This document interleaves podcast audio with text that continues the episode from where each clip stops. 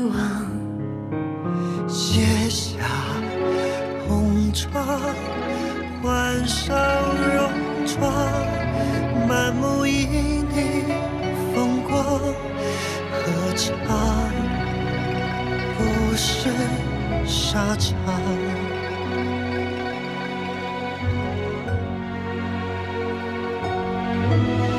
秋去冬来，白遥日久，离别成伤。心若终老在你身旁，安放。我们一生有多北京时间十二点零八分，这里是正在直播的文艺大家谈，来自中央人民广播电台文艺之声。各位好，我是小东。各位好，我是小昭。近日曾备受退片传闻困扰的《将军在上》已经上线优酷了。这部改编自网络小说，并由金马影后马思纯和当红小生盛一伦主演的古装传奇剧，从配置上看，借用一个比较时髦的话说，绝对是一个 IP 加流量的抢手货。但是从开播前到播出之后，却一直啊有一些官司缠身啊，呃，怎么回事呢？就是曾经陷入到了退片的传闻。当然了，制片方呢还发了一个声明，说辟谣以正视听。无独有偶啊，命运更加多舛的还有《海上牧云记》，他们呢也面临着自己的困境。《海上牧云记》是由黄轩、窦骁、周一围、徐璐、文咏珊、张嘉宁、蒋勤勤、王千源、万茜等人主演的东方魔幻题材的电视连续剧，至今呢他们的前景仍然不明朗。网传《海上牧云记》因为注水严重、质量堪忧，遭到了湖南卫视的退片。这二零一七年的电视剧市场真是一波未平，一波又起。上半年是什么？抄袭剧、抠图剧，还有替身剧轮番登场。下半年刚刚消停一会儿，现在又出现了一个退货潮啊！这在电视剧的业内来说，也应该说不是一个很常见的事情。流量明星粗制滥造，还有疯狂注水这一类剧集的问题，现在应该说是层出不穷。这类剧集的寒冬看来也是不远了，而与此相对应的那些良心剧、品质剧的春天似乎也快要来到。今天咱们就来聊一聊退片背后的原因。不知道您是否关注了这几部新近播出或者即将播出的剧集？欢迎在直播时段当中发来您的留言到文艺之声的微信公众号，参与节目的讨论。有多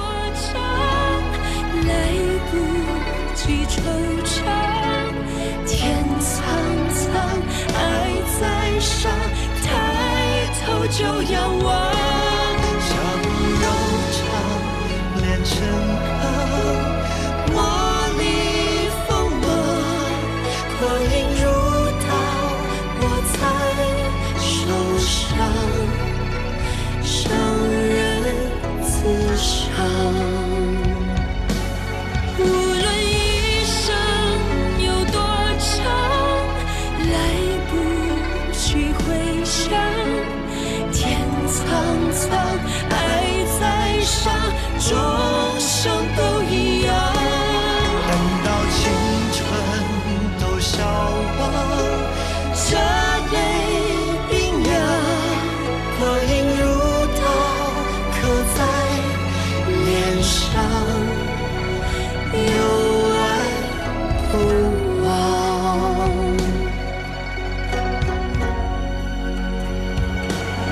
正在收听的是《文艺之声·文艺大家谈》，今天咱们来聊聊两个电视剧《将军在上》和《海上牧云记》，以及背后的退片的传闻啊。《将军在上》讲的是宋仁宗年间，将军叶中之女叶昭从小是女扮男装，武艺超群，英气逼人。十六岁被朝廷委以重任，披挂上阵，沙场是杀敌无数，威名远扬。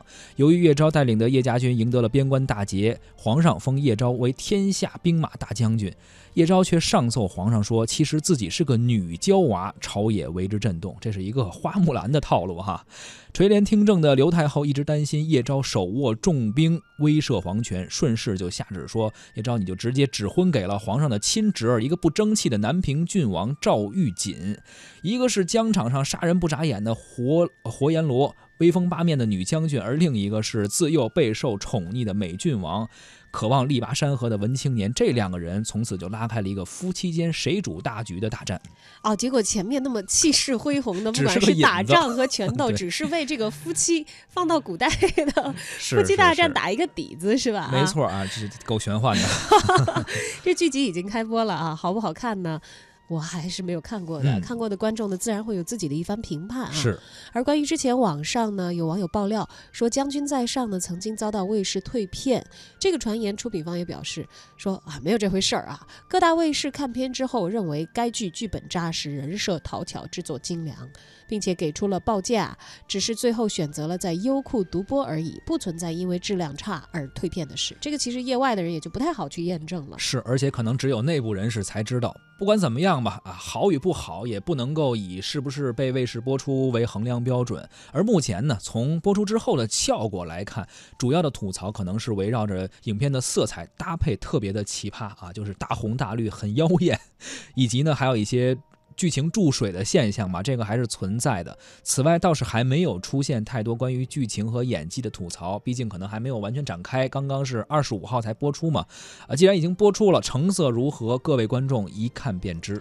相比之下啊，这个《将军在上》的网络播出，那个嗯，是只是一方面，好歹是播了，对 播了。就黄轩主演的这个《海上牧云记》，目前呢能不能播还是个谜。嗯在哪儿播就更是个谜了。啊，这部改编自金河在的同名小说，由曹盾执导的东方魔幻题材的大剧，长达八十集，嗯八十集，体量很大呀。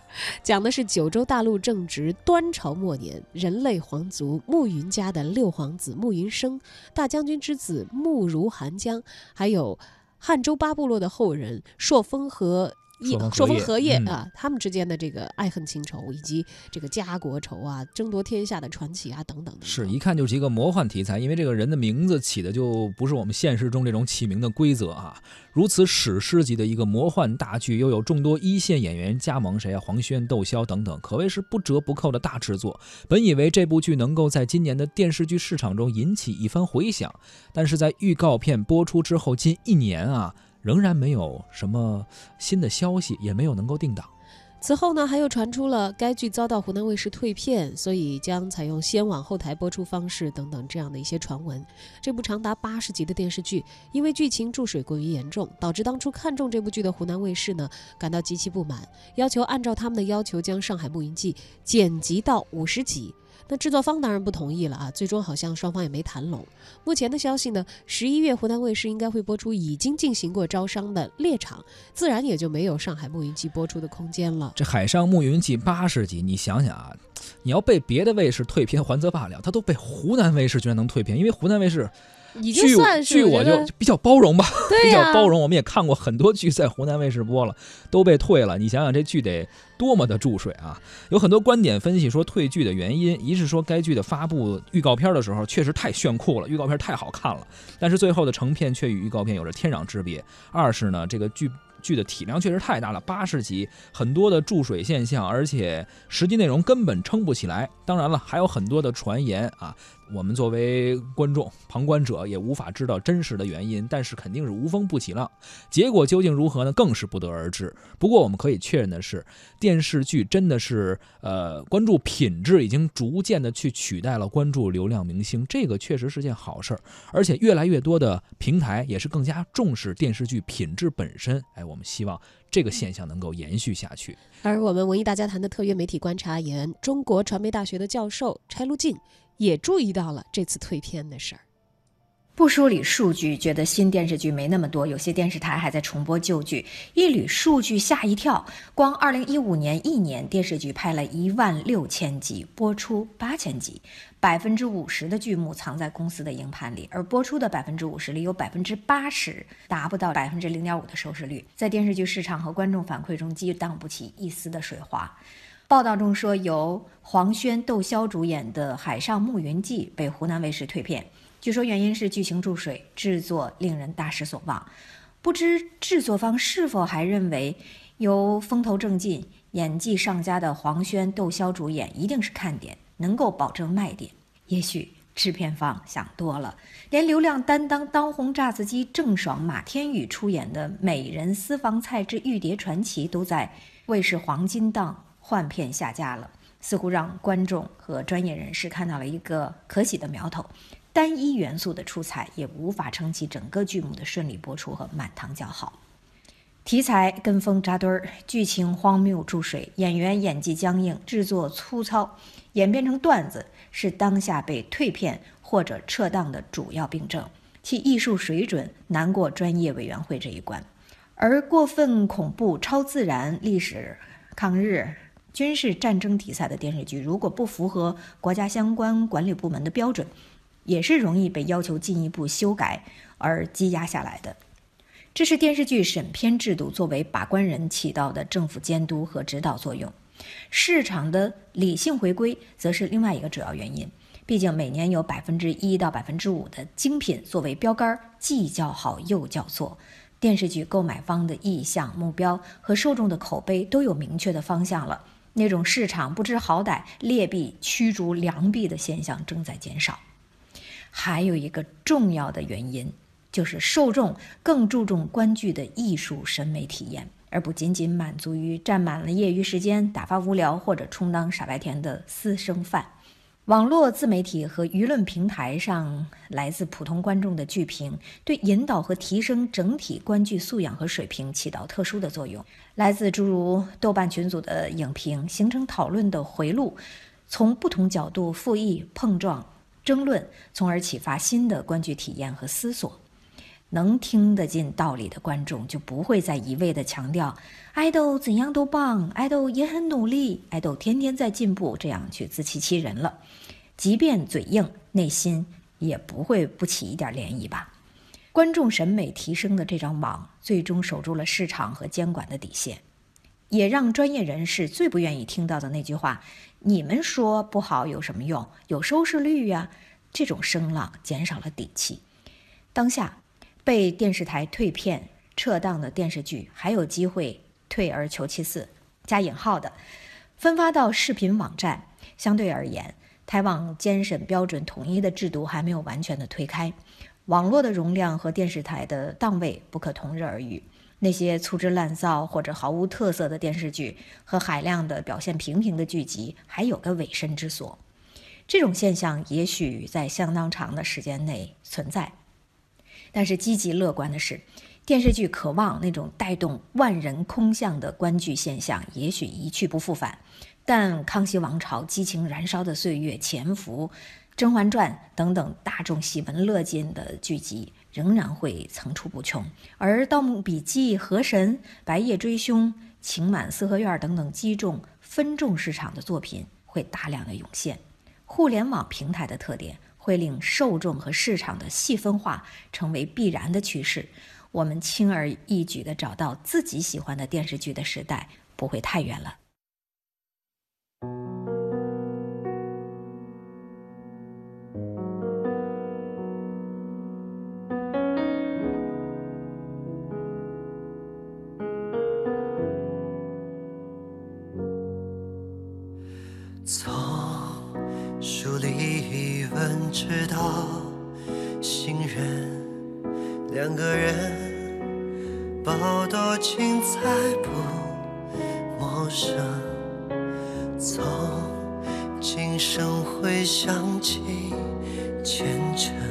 这一世，绝不轻言离分。愿你的拥抱记得我的体温。在我心头刻下你的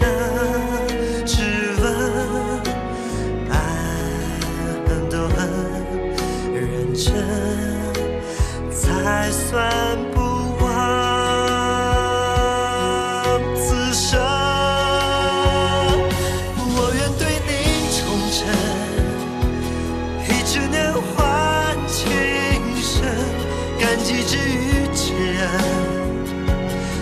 我不坏之身，纵然世界缤纷，敌不过你单纯天真眼神。我愿对你忠诚，不在乎伤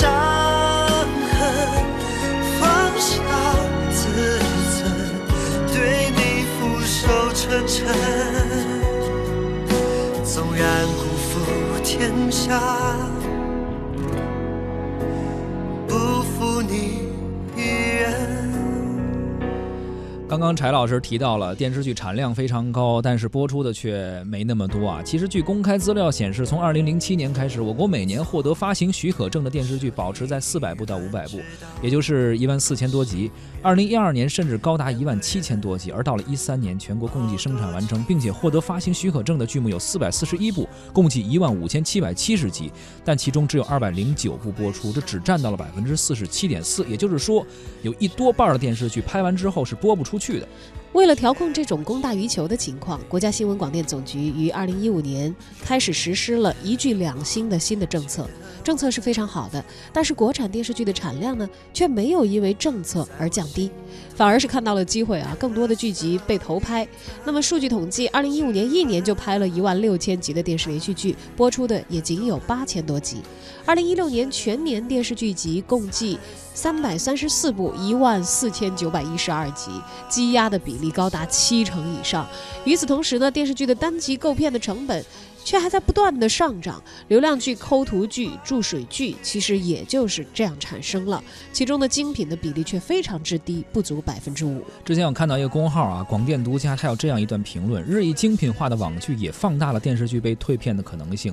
网剧凭借着其强大的平台流量、丰富的网感元素，更容易吸引年轻一代的观众。被平台，呃，视频平台的一个崛起呢，也甚至倒逼了电视台去发展和选择一些更加精良的剧啊，尤其。是网剧愈发精品化的今天，越来越多的电视台呃电视台宁愿是放弃第一轮播出，先是选择在网上播出，然后再去电视台，比如说。他也举出了几个比较看好的剧，比如《最好的我们》，还有《心理罪》，包括《河神》等等网剧啊，都是在网络上取得了不错的成绩的。哎，说到网络上成绩不错的网剧，前一段很火的《白夜追凶》啊，是我们节目不管是主持人还是评论员，其实都是去好好的追了一下这个剧集。对，也聊过这个话题。啊，他们在豆瓣上评分高达九点一。前两天还有一个新的消息是，优酷已经正式的宣布了，说《白夜追凶》一定还会再拍第二季。第二季哈，呃，你看看，其实你回顾一下他们起来的开头，呃，演员。不是流量明星，对，甚至那个时候潘粤明是一直大家都觉得他的状态不是在太好的一个时期，有点淡出了，好像啊。但是凭借这个剧却其实是翻红了，对吧？没错，呃，因为这个演员的演技是全程在线的，然后剧情又有紧凑的安排，同时呢，在这个画面上有一些质感上的考究，悬疑当中还带一些黑色的幽默，都获得了大伙儿的一致的认可。可见观众也是在成熟的，不是那么容易被忽悠了。没错，我可能没见过的时候，你给我看一个四海。八荒也好，你给我看一个这个，通过技术也好，其他的东西，你给我弄一个空空洞洞的美的东西。我刚开始的时候，哇，可能还觉得很惊艳啊。但是接下来呢，如果不能够有更打动人心的扎实的故事和人物，可能真的也就只剩气这一个下场。对，所以说你像流量明星也好，IP 剧也好，鲜花鲜肉也好，其实也就是近几年来流行出来的一个词啊。很多事情都是这样，刚刚出现的时候可能会被热捧，然后炒火，然后资本就蜂拥而至。但是最后大家会发现其中有问题，不是观众不是那么容易容易被忽悠的，市场会逐渐的趋于理性，人们的审美也在不断的提高。所以呢，呃，给一段时间，我觉得这一年反正目前吧，我觉得有有所好转了吧，起码真的有这种。大流量，然后大 IP 开始被退片的现象出现了。资本的狂热，其实它会自然的迎来属于它的该降温的一个过程。嗯，那么电视剧的市场呢，也不是一个可以无限去圈钱掠地的一个娱乐场。唯一的出路，持续的发展，还是要靠提升品质，用心做好剧，做良心剧。哎，创作出思想精神。然后还有艺术精湛，包括制作精良的品质剧啊。其实不久前，国家新闻出版广电总局五部委联合下发了关于支持电视剧繁荣发展若干政策的通知，也是指导电视剧能够繁荣发展。这也为相关单位、企业从业者指明了一个方向。